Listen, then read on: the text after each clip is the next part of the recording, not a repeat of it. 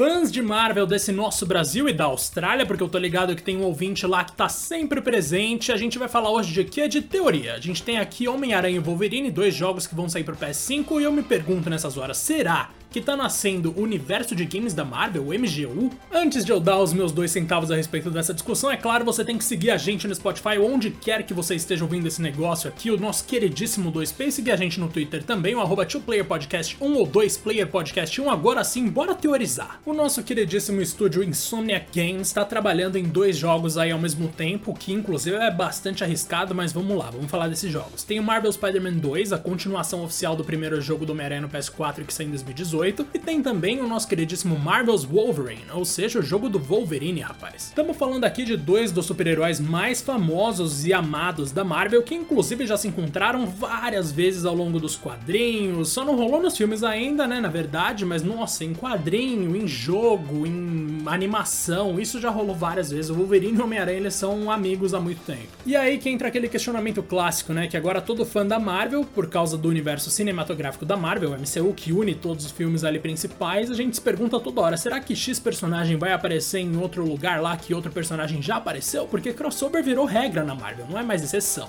Então vamos pensar um pouco aqui. A gente tem a história da Marvel nos jogos definida pelo Wolverine e pelo Homem-Aranha, basicamente. No caso, pelos X-Men e pelo Homem-Aranha. E para quem não tá ligado, sempre foi assim. Nos quadrinhos ali na década de 80, 90, quando a coisa começava a dar ruim, era o Homem-Aranha ou os X-Men que salvavam, porque vinha alguma das histórias boas deles, que eram sempre maravilhosas. Aí a gente tem nas animações a mesma coisa, quem não cresceu assistindo X-Men Evolution, não é verdade? E também a gente tem nos jogos, cara, porque em 2004 saíram dois jogos de heróis da Marvel que definiram o que seriam bons jogos jogos da Marvel por muito tempo. Naquele mesmo ano, no PlayStation 2, foram lançados os nossos queridíssimos X-Men Legends e também Spider-Man 2, a adaptação do filme do Dr. Octopus, que é o meu filme favorito do Homem-Aranha, um dos meus dois filmes favoritos da história, o outro sendo Logan, justamente do Wolverine. Olha que coisa incrível. No caso de X-Men Legends, ali foi quando surgiu o modelo que hoje a gente conhece em Marvel Ultimate Alliance, que teve um jogo em 2019, que foi o mais recente, que é The Black Order, que é o terceiro, no caso, o terceiro jogo que a gente tem de Marvel Ultimate Alliance, mas o primeiro, nossa, é meu favorito. E X-Men Legends 1 foi que começou tudo aquilo de visão isométrica, personagens correndo e pulando e a gente vendo tudo de cima, quatro personagens por grupo. É uma coisa maravilhosa, cara. Enquanto isso, nosso queridíssimo Homem-Aranha 2 foi o primeiro jogo do Homem-Aranha a trazer aquela necessidade de você tocar a teia em algum lugar que seja uma superfície sólida para o Homem-Aranha poder balançar por aí. Antes disso, ele sempre estava tirando a teia na nuvem e tava tudo certo, mas nesse jogo, no 2 ali do PS2, a gente teve finalmente essa evolução de colocar uma física realista para as teias. E dentro do universo dos próprios jogos, a gente já viu muitos encontros do Wolverine com o Homem-Aranha, mas assim, muitos mesmo. Lá em X-Men Mutant Academy 2, aquele jogo de luta 3D que eu e o Rodrigo já estamos aqui algumas vezes, o Homem-Aranha era um dos personagens jogáveis, certo? Isso você já ouviu aqui no 2P com certeza. E além disso, mano, lá nos jogos do Homem-Aranha, o Wolverine aparecia direto. Em Ultimate Spider-Man, do PS2 de 2005, o Wolverine estava participando ativamente da história, inclusive tem lutas dele maravilhosas contra o Venom. E no Spider-Man Web of Shadows de 2008, a gente tem também de novo Wolverine participando da história. Então a Marvel adora, tanto nos quadrinhos, quanto nas animações, quanto nos jogos, colocar o Wolverine e o Homem-Aranha lado a lado porque é garantia de dinheiro, mano, é garantia de sucesso. Agora vamos pensar aqui comigo, mano. Os dois jogos estão sendo produzidos pelo mesmo estúdio, pelo Insomniac Games. Ou seja, a gente tem aí dois personagens com muito potencial de mercado acima de qualquer coisa e trabalhando muito proximamente num universo que já confirmaram que é compartilhado. Então a gente tem Homem-Aranha e Wolverine em jogos que se situam no mesmo universo, embora não sejam jogos necessariamente relacionados, pelo menos por enquanto a gente não sabe disso. Qual é a chance, meu querido, de os dois não se encontrarem? É certeza que vai rolar. Mesmo que seja por uma missão, mesmo que seja tipo uma referência rápida, uma conversa por telefone, com certeza Homem-Aranha e Wolverine vão estar tá juntos em algum momento nesses jogos da Insomniac, não tenha dúvida. A questão é, será que isso significa que vai nascer um universo dos games da Marvel, ou um universo de games da Marvel, chame como você quiser, MGU? Não, não necessariamente, porque a gente vê aí outras franquias da Marvel sendo trabalhadas em lugares que não Insomniac Games e deve ser meio complicado você falar pro pessoal da Eidos Montreal, por exemplo, ou então, seus jogos foram uma bosta, então a gente vai ter que colocar aqui os